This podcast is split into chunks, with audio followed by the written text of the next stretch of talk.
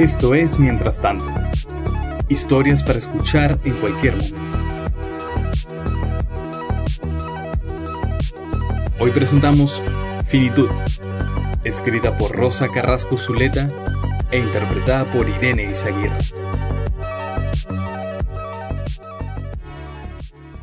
Tenía un año y medio cuando vencí a la muerte. No recuerdo cómo fue. Es algo que me contaron. Carlota, mi hermana mayor, aprendió una expresión extraña para una niña, catéter de flebotomía, cuando acompañó en medio de la noche a mi padre a la farmacia. Estábamos en medio de la dictadura militar, el famoso golpe de Estado de Velasco, con toque de queda, restricciones ciudadanas y laboratorios, sobre todo laboratorios, cerrados. En medio de la noche, con una tela blanca amarrada a un palo de escoba que salía por la ventana del copiloto de su Opel, mi papá salió a buscar lo que el médico le pidió. Era muy poco el tiempo que yo tenía, así que se improvisó un cuarto clínico en el dormitorio que compartía con mi hermana. No recuerdo cómo quedó. Estaba muy pequeña, pero imagino que mi lecho fue la cuna que después heredó mi hermana, quien vivió prematuramente toda la angustia de la situación. Mamá estaba embarazada de ella cuando enfermé.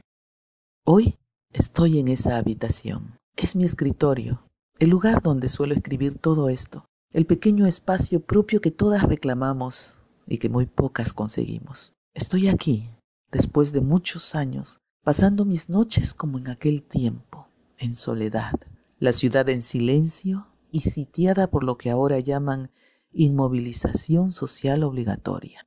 No quedó mayor huella física de esa experiencia, excepto la cicatriz del catéter que introdujeron cerca a mi tobillo. Digo física porque una marca de otra índole sí pervivió. Ahora que desde el encierro veo la muerte como una posibilidad tan próxima, recuerdo que a muy temprana edad fui consciente de mi existencia. Tenía siete años cuando me pregunté dónde estuvieron mis padres, tíos, abuela, mi maestra y mi hermana antes de que yo naciera. Llegué incluso a pensar que habían creado el mundo solo para mí. Mi madre notó por esos días que cuando me echaba champú no cerraba los ojos. Por más que me lo pedía, yo persistía en tenerlos abiertos. No fuera a ser que si bajaba los párpados apareciera en otro lugar y tiempo, entre completos desconocidos. Tuve cuadros de ansiedad cuando me separaba de casa. Ir a mi escuela en la Victoria era algo tan agobiante que lloraba en silencio sobre mi carpeta. Mi maestra se dio cuenta mis padres también, pero fue ella la que me colocó en la lista de niñas que debían participar de la intervención psicológica que un grupo de terapeutas haría en mi escuela. La psicóloga que me tocó no era tan joven como las otras. Tendría la edad de mi madre. Me dio confianza y seguridad esa coincidencia. Nos llevaron a la biblioteca del colegio. Ahí fueron las intervenciones, así que me sentí segura. Las bibliotecas siempre me han parecido el refugio ideal. Si un día tuviera que estar encerrada e impedida de salir, pediría que me confinaran en un lugar lleno de libros para elegir al azar entre sus estantes las vidas que cada volumen me permitiera vivir. No sé si todos puedan leer en momentos como estos. Para mí ha sido una evasión. Daniel, mi esposo, sin saberlo, ha dado vida al refugio final que imaginé. Mi casa está llena de libros. Los tengo hasta en el baño, sobre la puerta, a manera de marco, en una repisa donde esperan su oportunidad de hablarme. En esos días, cuando me enviaron a las sesiones en la biblioteca, vivía angustiada porque imaginaba que el mundo existía solo porque lo veía, que si me apartaba de las cosas más allá de lo que mi mirada alcanzaba, su permanencia era algo que no podía garantizar. Y así, cada separación era una pérdida. Cada salida de casa, un tormento. Cada ida a la escuela, la posibilidad de no volver al lugar donde me sentía protegida. Ahora que lo pienso, aprendí a sobrevivir en esta habitación. Fue aquí donde recobré la vida. Entré a mi sesión con la psicóloga sin ilusión. No había nada que los adultos me hubieran dicho que fortaleciera mi precaria relación con el mundo. Ella me recibió con una sonrisa, me acomodó en la silla, se colocó frente a mí y me dijo su nombre. No lo recuerdo, pero sí lo que significó para mí su presencia. Me dejó hablar, le conté mi vida, todo lo larga que puede ser la de una niña de ocho años. Ella me dio también algo de la suya. Entradas así en confianza, me pidió que describiera lo que veía en la mesa.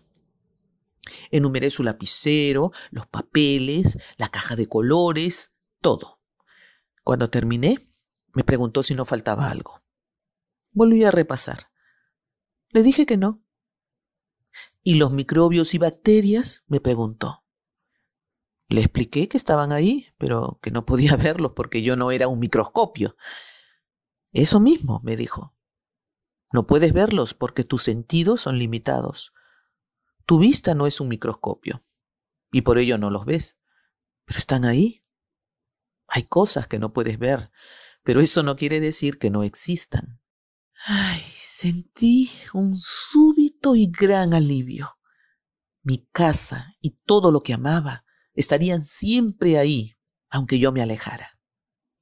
Con los años, comprendí que era finita, que un día no estaría. También aprendí que no solo debía arreglarme con el alcance de mis sentidos, sino estar alerta a las limitaciones que nos impone siempre tratar de entender otras realidades. Hoy que estoy en mi cuarto, rodeada de mis libros y del silencio de la noche, me pregunto, ¿qué dejamos de ver? ¿Qué fue aquello que metimos debajo de la alfombra porque nos incomodaba? Encerrada porque un letal virus nos muestra nuestra radical vulnerabilidad, sé la respuesta.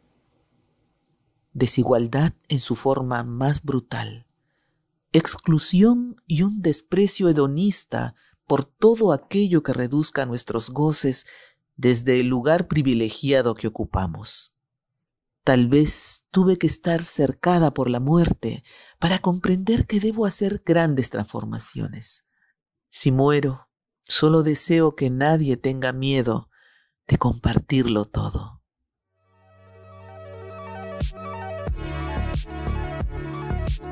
Gracias por escucharnos. Si te gustó esta historia, ayúdanos a difundirla.